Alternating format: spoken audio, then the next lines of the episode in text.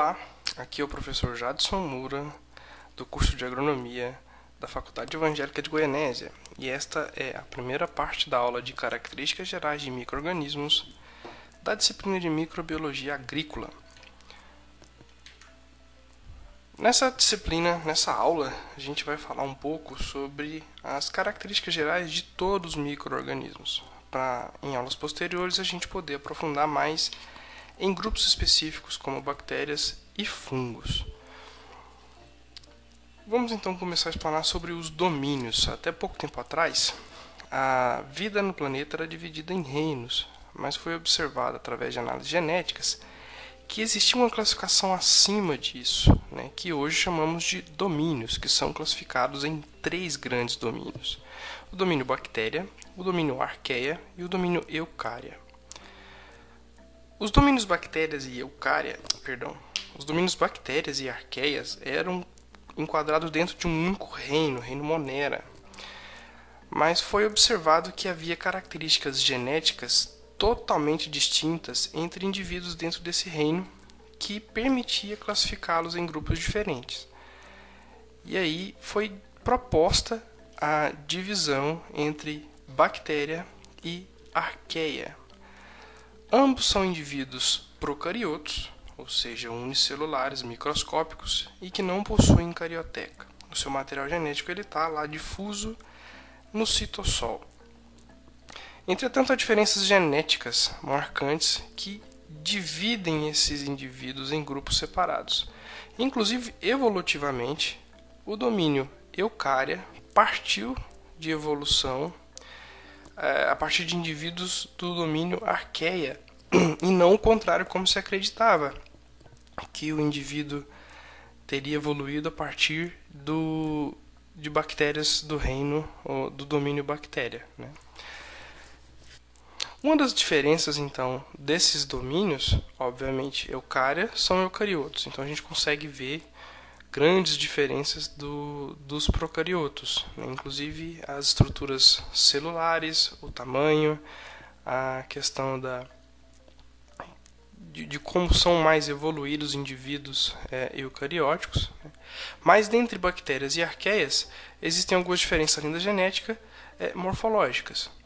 Né? As arqueias possuem uma parede celular que a gente vai abordar é, nos próximos slides diferente da parede celular das bactérias.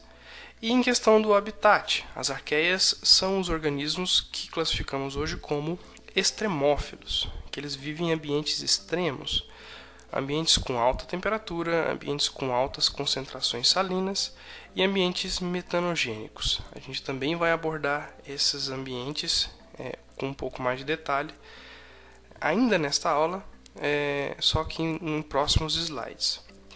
Então, o domínio arqueia é composto praticamente por indivíduos procariotos. Todos são exclusivamente autotróficos, sejam eles quimiosintetizantes ou fotossintetizantes. A parede celular dele é composta de pseudomureína e eles vivem em ambientes extremos.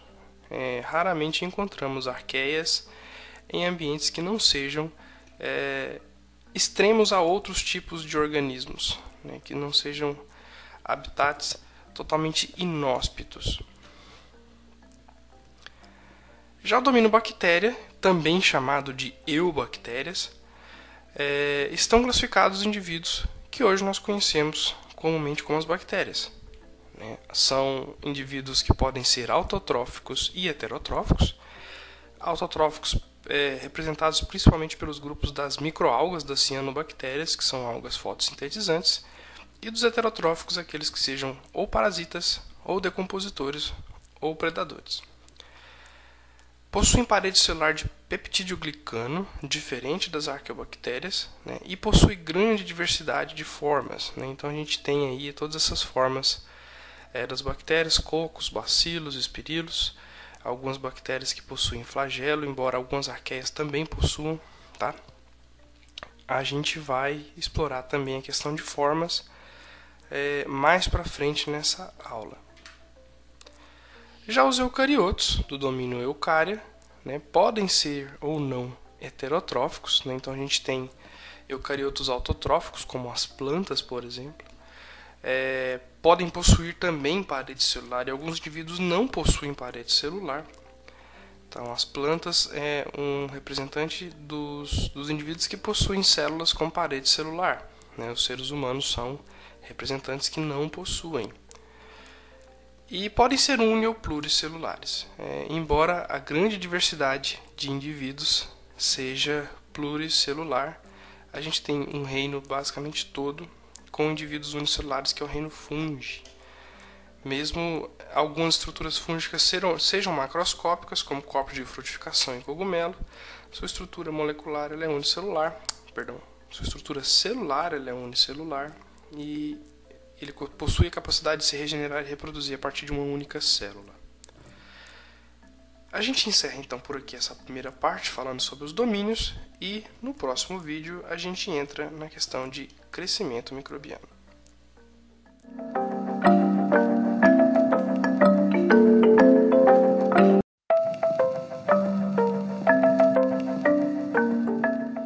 Olá, aqui é o professor Jadson Moura e esta é a segunda parte da aula de Características Gerais de Microrganismos da disciplina de Microbiologia Agrícola do curso de Agronomia da Faculdade Evangélica de Goianésia. A primeira parte, então, a gente falou sobre os domínios. Agora vamos entrar na questão de morfologia bacteriana. As bactérias elas possuem diversas formas. Né? A morfologia é a ciência que estuda a forma das coisas. Né? Morfo, formologia, estudo. E a morfologia bacteriana, ela consiste em classificar esses organismos de acordo com o seu formato e tamanho. Dentro da morfologia também a gente estuda é, a maneira com que esses organismos se organizam em colônias. Então, o primeiro formato que a gente vai ter acesso de bactérias é o formato Coccus, que são esses formatos redondinhos, onde a bactéria ela é uma bolinha. Lembrando que desse formato ainda há derivação né, de Staphylococcus, Streptococcus, que são a maneira em que essas bactérias se organizam, ou em filas ou em grumos, respectivamente. Então, Coccus é uma das maneiras mais, é, uma das formas mais comuns existentes. Algumas, alguns gêneros de bactérias, inclusive, recebem nome de acordo com o seu formato. O segundo gênero que a gente vai dar uma olhada, perdão, o segundo formato que a gente vai ter acesso aqui seriam os bacilos, onde essas bactérias elas têm um corpo mais alongado, como se fosse uma cápsula, né? Dentro de bactérias bacilos a gente encontra várias bactérias de importância agronômica, inclusive promotoras de crescimento. A gente tem a bactéria Bacillus subtilis, que ela tem o potencial de promover na planta a, a resistência a resistência a períodos de seca, a tolerância à, à falta d'água. A gente vai ver isso um pouco mais na segunda parte da disciplina, onde vamos tratar de bactérias promotoras de crescimento vegetal. O terceiro tipo, então, seria a espirilo, onde é uma bactéria que tem um formato semelhante à da Bacillus, só que dessa vez com seu corpo um pouco curvado, a quarta morfologia mais comum de bactérias que a gente tem é a espiroqueta. Essa, esse formato é um pouco mais raro de se acontecer por conta de limitações em relação ao tamanho que bactérias têm. Nessa aula a gente ainda vai ver um módulo só sobre crescimento bacteriano e é, vamos observar que o tamanho da bactéria limita bastante a sua fisiologia, porque é na parede celular da bactéria que a produção de energia acontece. Só que quanto maior é uma bactéria, mais volume também ela tem e mais energia ela demanda, chegando a um ponto crítico em que ela não consegue crescer. Sobre colônias bacterianas, é a maneira com que elas se desenvolvem, principalmente em meio artificial. Algumas bactérias é, e fungos também, né? nesse caso aqui em, em, em relação a colônias, né? se desenvolvem de maneiras distintas umas das outras. Então a gente consegue classificar essas colônias de acordo com esse é, com essa representação gráfica que a gente tem. Em relação à forma, as bactérias elas podem é, adotar diferentes formatos na placa, na placa de Petri, né? Pode ser pontiforme, onde eu tenho várias colônias é, em formas de ponto, circular quando tem uma única colônia é, redonda, filamentosa quando o organismo emite pequenos filamentos, é mais comum em classes de bactérias filamentosas e em fungos, irregular, rizoide e fusiforme. Seriam essas principais formas de colônias. A gente também pode classificar as colônias de acordo com o tamanho. Se cada colônia for maior que 5 milímetros, ela é uma colônia de tamanho grande. De tamanho média, se ela estiver entre 2 a 5 milímetros, e de pequena, se ela for inferior a 2 milímetros. Em relação à margem, à borda da colônia, a gente também pode classificá-las como inteiras, se ela for lisa, ondulada, lobulada, filamentosa e espiral. Em relação à elevação da colônia na placa de Petri, podemos observar características se ela é plana, elevada, convexa, crateriforme ou papilada. E sobre a estrutura com que ela cresce na placa, né, seria, ela pode ser classificada como estrutura lisa, granulosa, filamentosa e rugosa. Ainda podemos dar características, né, classificá-las de acordo com, é, com o seu aspecto. Né? A gente tem colônias que têm brilho transparente, elas podem ser translúcidas ou opacas, né? então a gente vê a coloração dela. E ainda podemos verificar se ela é pigmentada, se ela possui alguma cor, vermelha, verde, amarela, ou se ela é incolor. Tá? E quanto ao seu aspecto, ela pode ser viscosa, úmida, membranosa, gelatinosa ou leitosa.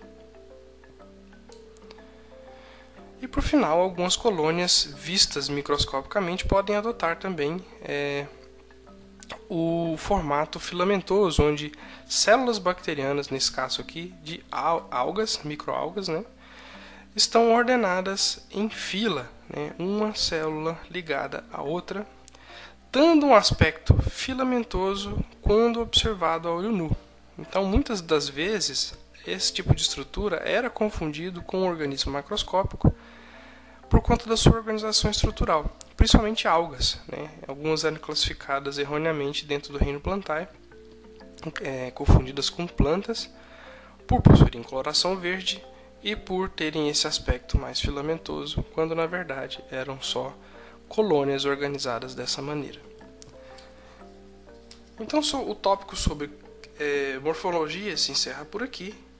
No próximo tópico, a gente vai tratar sobre reprodução bacteriana e fúngica. E é isso aí.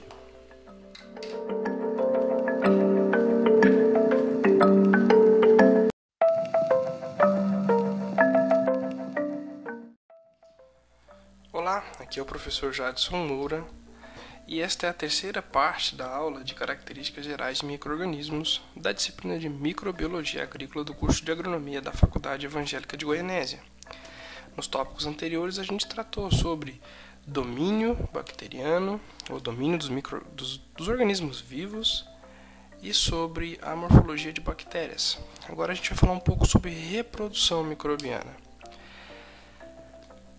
Dentro da microbiologia, quando a gente fala em reprodução e principalmente quando a gente fala em crescimento bacteriano, crescimento celular, normalmente a gente está se referindo à multiplicação. O crescimento ele também pode se referir num contexto onde a célula aumenta suas dimensões. Embora quando eu esteja me referindo a esse, a esse contexto, eu tenha que deixar isso claro, já que sempre que eu falar de crescimento, com certeza eu vou estar me referindo à questão da multiplicação microbiana, bem como a reprodução. Existem duas maneiras de microorganismos se reproduzirem: né? a maneira sexuada e a maneira assexuada. Lembrando que a divisão em ambigênero, né, de dois gêneros, ela é comum, ela é mais comum em, em indivíduos do reino animal e vegetal. Dentro dos microorganismos existem uma diversidade muito maior de gêneros. Alguns fungos, por exemplo, podem ter mais de mil gêneros diferentes, como é, discutido no artigo que a gente vai ler em sala de aula. Então, essa questão de gênero masculino e feminino, ela não é abordada dentro da microbiologia.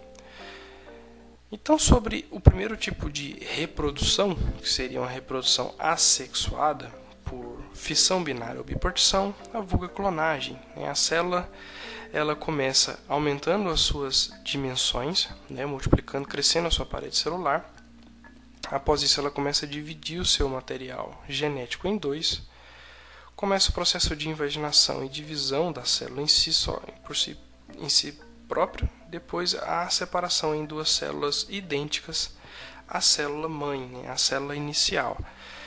Esse tipo de, de divisão é a mais comum e prova que existem indivíduos tão antigos quanto a Terra. Porque se, a, se as filhas são geneticamente idênticas à mãe, quer dizer que elas são clones. E esses indivíduos eles podem ser considerados imortais por conta disso, já que Existe uma cópia perfeita dele após a reprodução e o anterior simplesmente se dividiu, ao invés dele ter reproduzido e morrido, como acontece, por exemplo, em animais superiores. É, esse é um dos motivos pelo qual encontramos indivíduos que consideramos na base da cadeia evolutiva convivendo com indivíduos é, que são bem mais evoluídos é, geneticamente falando esses anteriores não deixam de existir para que os próximos possam evoluir e coexistir com ele. Outra forma de é, reprodução que existe né, seria por brotamento, muito comum também em fungos é, unicelulares, como as leveduras. O brotamento, né, ou esporulação. A bactéria e o fungo vai começar a produzir um pequeno é, esporo, né, um brotamento, onde ali ele existe também característica do material genético, só que incubado. Esse esporo vai ser liberado no meio e ele vai germinar e dar origem a um novo indivíduo somente quando o meio tiver condições para sustentar e suportar a vida. Então ele pode ser considerado ali uma estrutura de resistência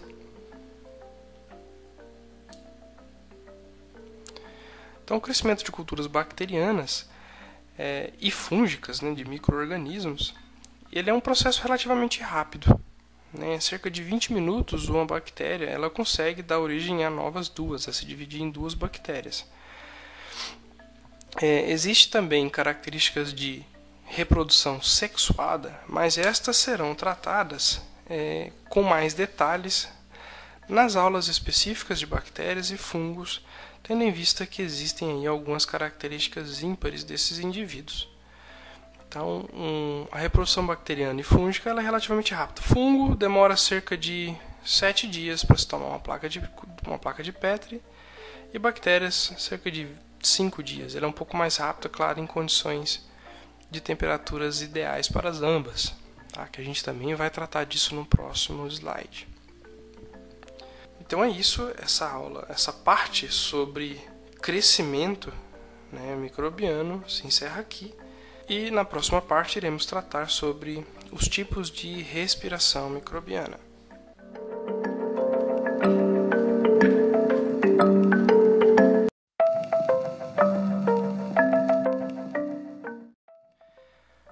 Aqui é o professor Jadson Moura do curso de agronomia da Faculdade Evangélica de Goiânia. E a gente vai começar aqui a parte que trata sobre respiração microbiana dentro da aula de características gerais de microorganismos, da disciplina de microbiologia agrícola. Os organismos eles podem ser separados de acordo com a sua demanda respiratória, de acordo com o seu metabolismo de produção de energia. Existem basicamente dois tipos de organismos: aqueles que são aeróbicos, que respiram oxigênio, e aqueles que são anaeróbicos, que fazem a fermentação. São duas rotas de produção de ATP, duas rotas de produção de energia. Então, uma maneira de classificar os organismos de acordo com a sua demanda de oxigênio pode ser dividido nesses itens, nesses tópicos. Né? Eles podem ser aeróbios restritos ou obrigatórios, anaeróbios facultativos, anaeróbios obrigatórios anaeróbios aerotolerantes e microaerófilos.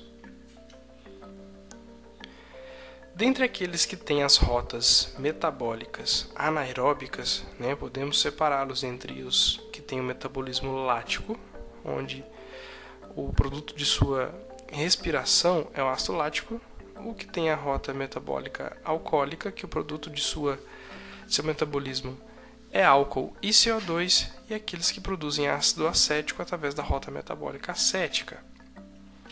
Dentre a classificação de respiração microbiana, o primeiro grupo que a gente vai ter acesso aqui são os aeróbios estritos ou obrigatórios. São aqueles organismos que necessariamente, fundamentalmente, precisam de oxigênio. Eles não vão conseguir sobreviver em um meio onde eu não tenha oxigênio. E aqui um exemplo que eu tenho, Mycobacterium tuberculosis, uma das bactérias responsável pela doença da tuberculose, habita os pulmões. O segundo grupo são as anaeróbicas facultativas, que são aquelas que podem ou não é, viver na presença de oxigênio. Se elas estão na presença de oxigênio, escolhem a, rota metabólica é, de respiração de oxigênio. Em caso o meio é, seja pobre em oxigênio, elas podem fazer a fermentação. Né? Então temos aqui dois indivíduos, dois gêneros, né, exemplo desse grupo, os Staphylococcus e Escherichia. O terceiro grupo são as anaeróbicas obrigatórias. Elas são bactérias, são organismos que não conseguem se desenvolver em meios ricos em oxigênio. Eles precisam da ausência de oxigênio para conseguir se desenvolver, se multiplicar e crescer. Um exemplo é o Treponema pallidum, bactéria aí responsável pela doença sífilis. Né? Temos também as bactérias, os organismos que estão dentro do grupo das aerotolerantes, né? são as anaeróbias aerotolerantes. Elas crescem na ausência de oxigênio, mas conseguem tolerar sua presença desde que essa concentração não esteja elevada demais. Então, bactérias, por exemplo, as anaeróbicas obrigatórias, elas cessam seu crescimento na presença de oxigênio. As aerotolerantes não. Se essa concentração ela for baixa, elas conseguem é, se reproduzir e completar seu ciclo normalmente. Um exemplo disso, gêneros Streptococcus. E temos, o, por último, o grupo das microaerófilas, que são aquelas bactérias que precisam de um oxigênio em baixas concentrações. Na ausência, essa bactéria não vai se desenvolver, na presença em concentrações elevadas também não. Então elas precisam de, é, de a concentração de oxigênio esteja é, baixa. Nesse infográfico aqui a gente consegue visualizar é, onde essas colônias se desenvolveriam em um tubo por conta da presença de oxigênio. Então, no primeiro caso, a gente tem aqui as micro, é, perdão, as aeróbicas restritas ou aeróbicas obrigatórias, elas se desenvolvem somente na presença de oxigênio. Então, as colônias irão se concentrar na parte superior do tubo, né, do meio de cultura. No segundo caso, temos as aeróbicas restritas, que são as anaeróbicas, perdão.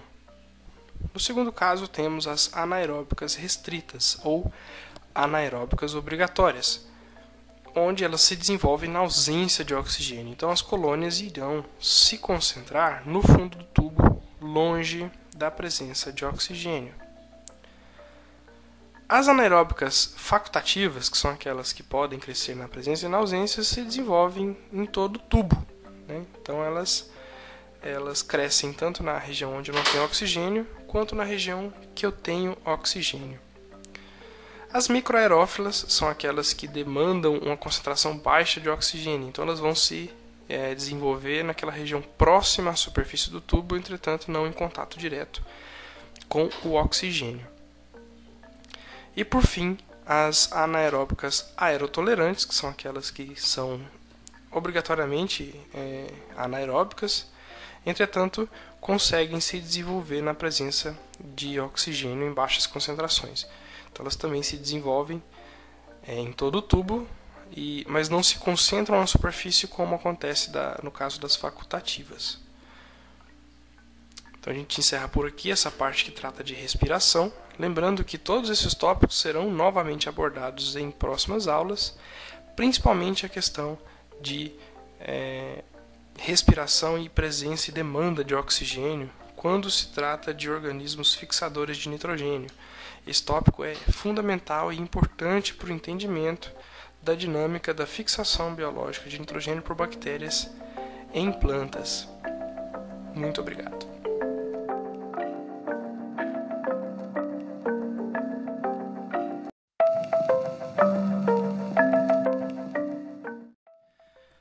Olá, aqui é o professor Jadson Moura e esta é a parte de locomoção microbiana que vamos tratar dentro da disciplina de características gerais de microorganismos do curso de agronomia da Faculdade Evangélica de Goianésia. Nesse tópico, então, vamos abordar sobre a movimentação microbiana, como ela se dá, né, principalmente em casos de bactérias e arqueias, que são aqueles indivíduos que possuem organelas especializadas na movimentação. Essas organelas recebem o nome de flagelos, embora não seja a única, única maneira de, é, de haver mobilidade desses organismos, mas é o principal e mais estudado, difundido movimento é, e estrutura responsável pela movimentação. Então, os flagelos bacterianos seriam esses pequenos filamentos que saem da, das bactérias, né, bactérias e arqueias, e eles se movimentam é, pro, pro, promovendo a propulsão da bactéria na direção em que ela quer se movimentar. Esse movimento, erroneamente, é entendido por nós como se fosse um movimento parecido com aqueles dos girinos, né, onde a, a cauda se movimenta de um lado para o outro, promovendo então a propulsão do indivíduo no, no, na direção contrária do, dessa estrutura. Nas bactérias, os flagelos eles têm um movimento circular, que pode ser um movimento horário e um movimento anti-horário. Ele funciona como uma rosca. Né? Quando ele se gira no movimento anti-horário, a bactéria se movimenta para frente. E quando ele se gira no outro sentido, a bactéria se movimenta para trás. Então ele funcionaria ali como um parafuso, né? girando é, ou avançando com a bactéria ou retrocedendo com ela em relação à direção em que ela está se movimentando. Né? Eu tenho alguns tipos de estruturas flagelares diferentes. Né? Eu tenho flagelos únicos, onde eu tenho somente um flagelo na bactéria. Né? E eu tenho tufos de flagelo. Né?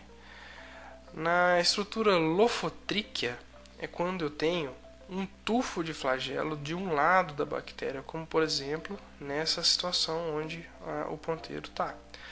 Esse tufo de flagelos se movimenta, é, fazendo com que a bactéria, é, esse tufo de flagelos ele gira, né, fazendo com que a bactéria se movimente.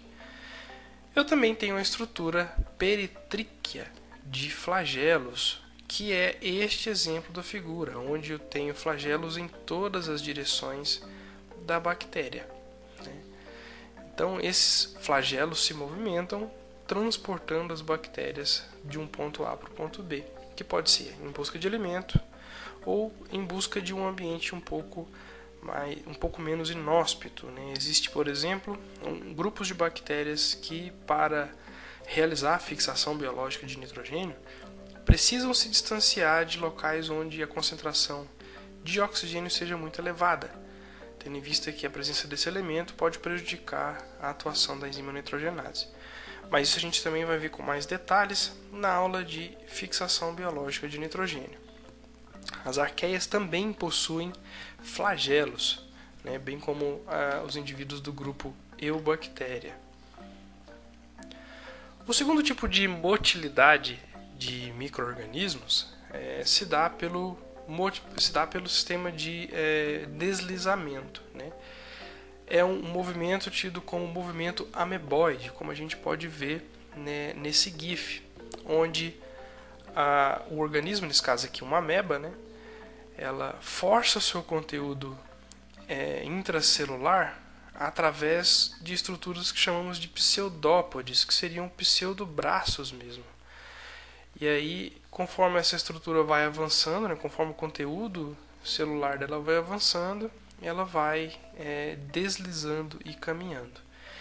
Esse tipo de movimentação também pode ser utilizado na alimentação. Né? Essas, esses, esses organismos microscópicos eles conseguem fagocitar elementos, outros organismos ou alguns é, substratos do meio para dentro do seu interior e assim fazer a digestão e se alimentar de, desse substrato, seja lá qual for ele. Então a gente tem esses dois tipos de movimentos mais representativos dentro do grupo de microorganismos. E é isso. A próxima parte iremos trabalhar então a questão de ambientes e habitats microbianos, encerrando então as videoaulas sobre características gerais de microorganismos. Lembrando que em sala de aula iremos dar continuidade à complementação de conteúdo e à aplicação de estudos dirigidos e resolução de problemas com base no conteúdo é, ministrado em videoaulas.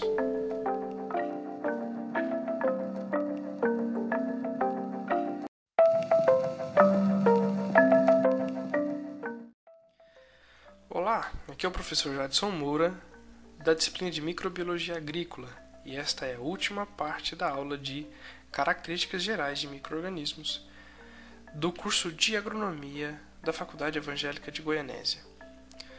Então, para finalizar essa parte de essa parte um pouco mais superficial e conteudista da disciplina, lembrando que as demais é, complementação de conteúdo e estudo dirigido e resolução de problemas serão aplicados em sala de aula. A gente vai falar agora sobre habitat microbiano. Existem diversos habitats, os microrganismos eles conseguem, são adaptados a viver em todos eles. Né? E alguns desses ambientes eles são inóspitos a qualquer tipo de outro ser vivo para que ele possa viver e completar ali seu ciclo normalmente sem nenhum tipo de estresse. Esses habitats nós chamamos de habitats extremos e existem organismos adaptados a se desenvolver nesses locais. Esses organismos recebem o nome de extremófilos e boa parte desses organismos pertencem ao domínio Arqueia, com algumas exceções, claro, porque a natureza ela é cheia de exceções. O primeiro ambiente que a gente vai ver são os ambientes é, chamados de hipertermófilos ou termófilos. Existe uma diferença na nomenclatura desse tipo de ambiente, o que pode variar com, de acordo com a temperatura que a gente está trabalhando.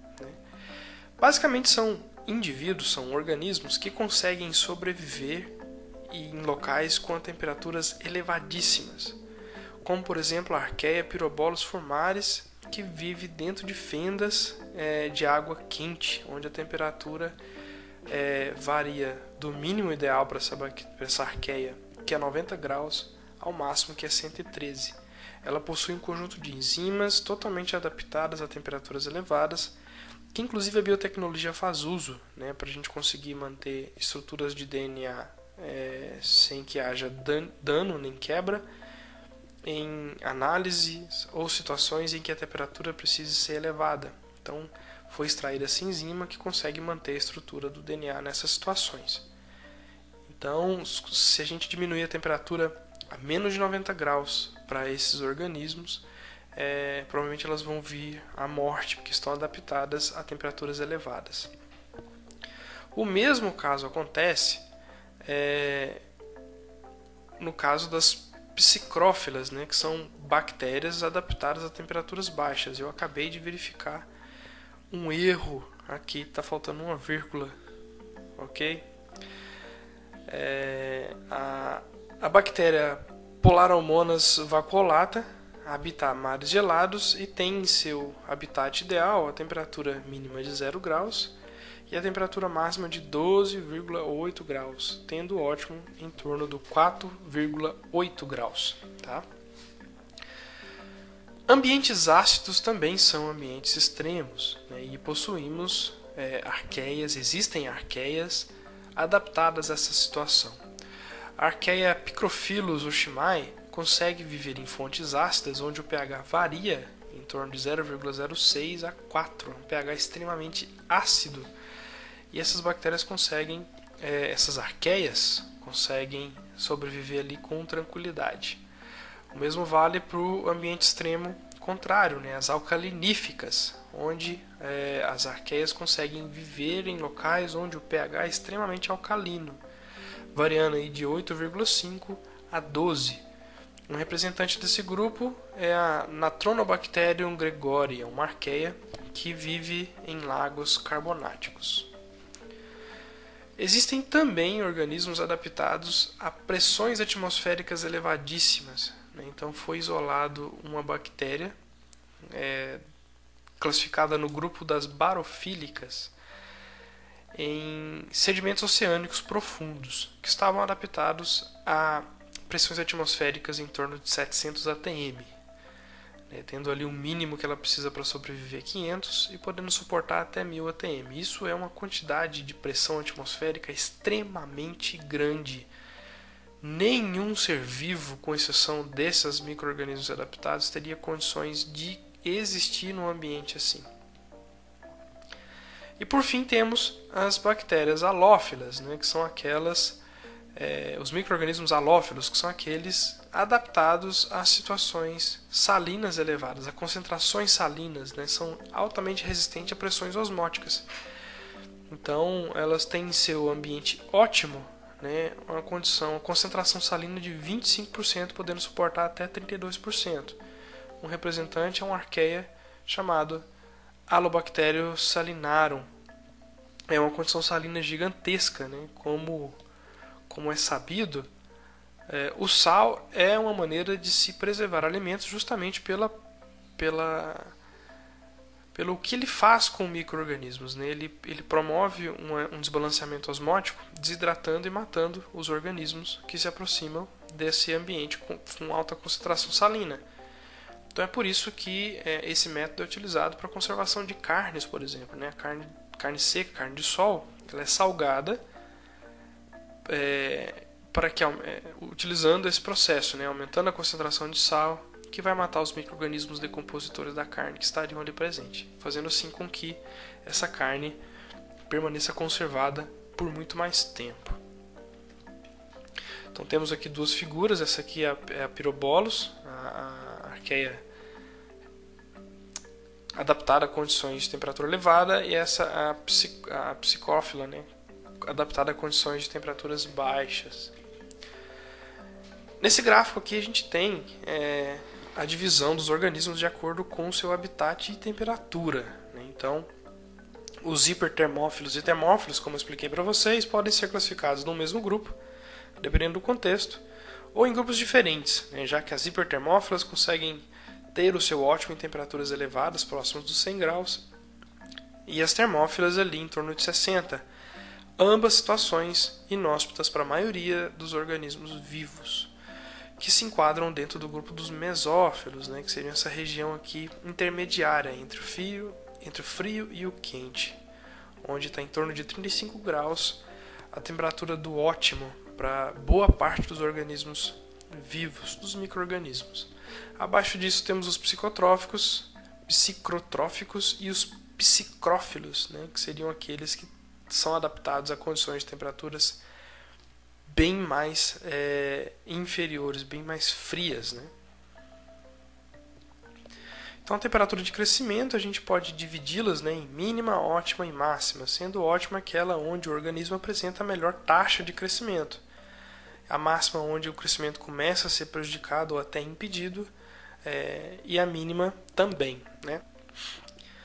A classificação primária dos organismos de acordo com as temperaturas são psicrófilos, são aqueles adaptados em temperaturas mais baixas, mesófilos, aqueles que têm o seu ótimo em torno da temperatura ambiente, e os termófilos ou hipertermófilos, aqueles que são adaptados a temperaturas mais elevadas, né, que têm o seu ótimo em temperaturas mais altas que são inóspitas a outros tipos de organismos.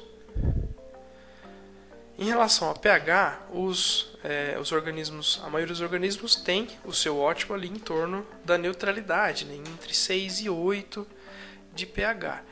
Embora sempre exijam aqueles extremófilos que consigam viver a pH abaixo de 1, né, as acidófilas e aquelas alcalófilas é, com pH acima de 7. De modo geral, fungos, filamentosos e leveduras eles têm um ótimo em torno de 5 e 6. Eles preferem ambientes um pouco mais ácidos quando comparado às bactérias que preferem pHs mais neutros. em relação à pressão osmótica, né, a concentração salina, os organismos é, adaptados a situações onde eu tenho uma pressão osmótica muito elevada, né, onde eu tenho uma concentração salina muito alta, são chamados de halófilos. Né?